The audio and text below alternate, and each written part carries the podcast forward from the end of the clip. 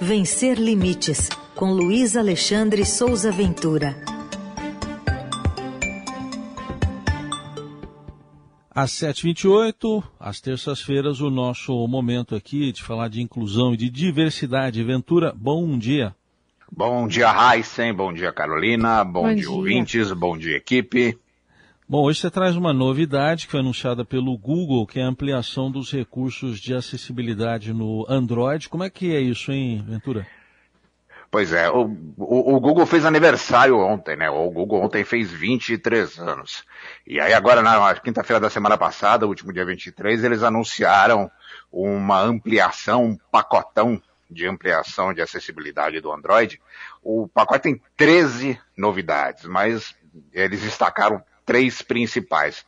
A maior delas é uma ferramenta chamada interruptor de câmera, que é uma solução que permite às pessoas usarem o celular por gestos faciais e movimentos dos olhos. Você não toca no aparelho. Você faz gestos faciais, levanta a sobrancelha, olha para a direita, olha para a esquerda, ou abre a boca, ou é, sorri, e isso ativa determinadas funções do seu celular. Funciona principalmente para pessoas que têm paralisia cerebral, para pessoas que têm tetraplegia, para pessoas que têm doenças neurológicas com sequelas muito severas, como esclerose lateral amiotrófica, como atrofia muscular espinhal, em que o corpo inteiro para de funcionar e você consegue mexer só o rosto e os olhos. Então, uma função que estava há muito tempo sendo esperada e que entrou agora para o pacote do Android. Tem outras duas ferramentas que eles colocaram nessa atualização, que já são aplicativos que existem, que já fazem parte do pacote Android. Um chama Lookout, a gente vai falar em inglês hoje. um chama Lookout e o outro chama Action Block. O Lookout é uma ferramenta que transforma imagem, que transforma o texto e que transforma a localização de onde você está em áudio.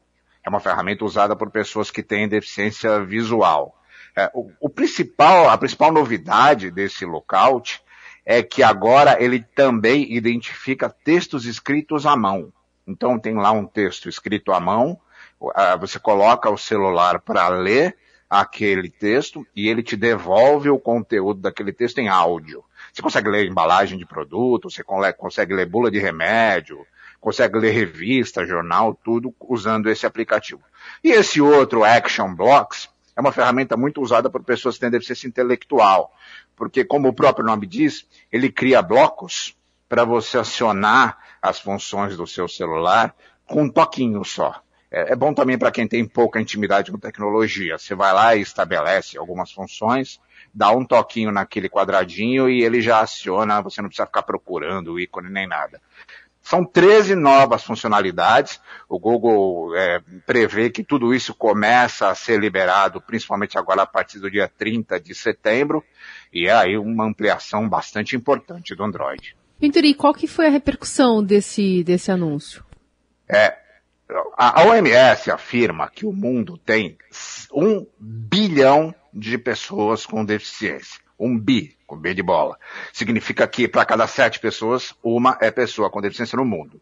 É, então, todos os gigantes da tecnologia estão correndo atrás para dar acessibilidade, para acessibilizar ao máximo seus produtos, sistemas. O Google está fazendo isso, o Facebook faz isso, Microsoft faz isso, a Dell faz isso, porque eles sabem que usuários é, com deficiência mergulham na tecnologia sabem a importância da tecnologia para essas pessoas. É, eu já falei isso aqui uma vez, vou repetir sempre.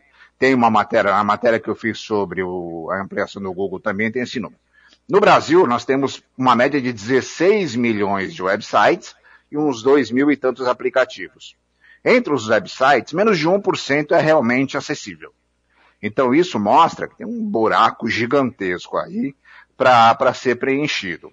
É, a acessibilidade digital, ela não é uma coisa engessada, não é algo que você vai lá, coloca lá e ela nunca mais vai ser modificada. Acessibilidade digital é um negócio sempre em evolução.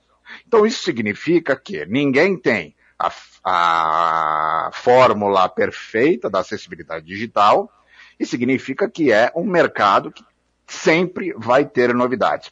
O próprio Google, é, nos investimentos que ele faz em acessibilidade, ele ultrapassa a questão do Android.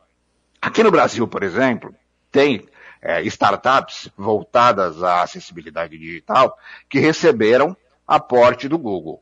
No blog, tem três ferramentas de acessibilidade digital, três plugins de acessibilidade digital, que de alguma maneira ajudam pessoas com deficiência a consumirem o conteúdo. Tem uma ferramenta chamada Audima, que transforma o texto em áudio. Tem uma ferramenta chamada HandTalk, que transforma o texto em libras ou em língua americana de sinais. E tem uma ferramenta chamada Equal Web, que tem vinte e tantos recursos. Você consegue mudar cor, contraste, aumentar fonte, diminuir fonte e tudo mais. São plugins. O blog funciona meio que um, como um laboratório para esses plugins. É, e há todo um, um, um aparato de tecnologia, um aparato de conhecimento que tem uma relação direta com a experiência do usuário, da pessoa com deficiência na internet, é, que é uma, uma realidade completamente diferente desses plugins. Então, todas essas vertentes acabam ganhando visibilidade, porque o Google é muito grande, o Google é muito forte, ele tem muita visibilidade e toda essa esse chamariz do Google para ampliação da acessibilidade digital no Android mostra um comprometimento do Google com isso. Só essas duas empresas que eu citei, a Audima e a HandTalk, é, receberam aportes do Google. A Audima foi lá no Vale do Silício ainda. A brasileira, a Patrícia Pedrosa, que criou a Audima, recebeu um aporte lá no Vale do Silício, trouxe a ferramenta para o Brasil. E a HandTalk participou de um, de um evento do Google e recebeu um aporte, isso ano passado, de 3 milhões de reais.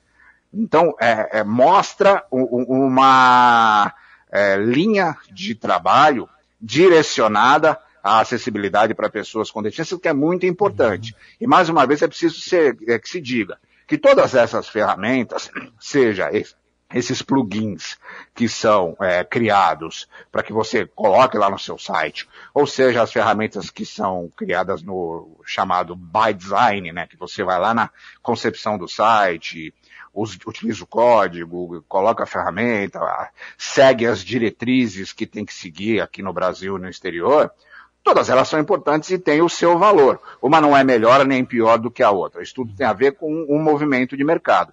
E aí é uma coisa interessante que é, esse anúncio do Google criou um, uma visibilidade que mostra também a rivalidade dessas coisas. Porque quem é do setor de acessibilidade digital, principalmente da área de by design, de, usuário, de experiência do usuário, tem uma dificuldade de aceitar esses plugins como também ferramentas de acessibilidade.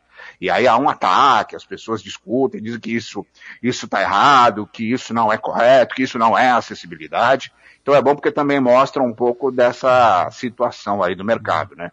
Muito bom. E a dica de leitura da semana, qual é que você vai deixar, Ventura? Pois é, hoje o livro que eu quero que todo mundo conheça se chama As Pessoas com Deficiência na História do Brasil. Uma trajetória de silêncios e gritos, que é do professor Emílio Figueira. É um livro que está na quarta edição, é um livro publicado pela diretora, pela editora WAQ, ou VAC, editora, né? É, Emílio Figueira, para quem não conhece, é uma força da natureza, é um cara espetacular. Emílio tem 52 anos, ele é, tem paralisia cerebral, ele é jornalista, escritor, psicólogo, psicanalista, professor, tem 70 livros publicados da palestra, faz, enfim, uma quantidade de coisas impressionante. E o Emílio fez, é pesquisador, e ele fez uma pesquisa sobre a trajetória das pessoas com deficiência no Brasil e lançou esse livro tem algum tempo, está na quarta edição. É, As Pessoas com Deficiência na História do Brasil, uma trajetória de silêncios e gritos. Ele é muito bacana, um livro muito bem escrito, um livro muito coerente, muito fácil de acompanhar, fala da, das pessoas com deficiência desde o descobrimento do Brasil, fala dos surtos de poliomielite, na, que criaram centros de reabilitação lá nos anos de 1950, fala da questão cultural, dos mitos relacionados às pessoas com deficiência, é organizado de forma muito didática, é um livro muito bacana. Tá aí, dica do Luiz Alexandre Souza Ventura. Terça-feira que vem ele está aqui com a gente. Você confere também as atualizações no blog lá no Estadão Vencer Limites. Obrigado, Ventura. Até mais. Um abraço.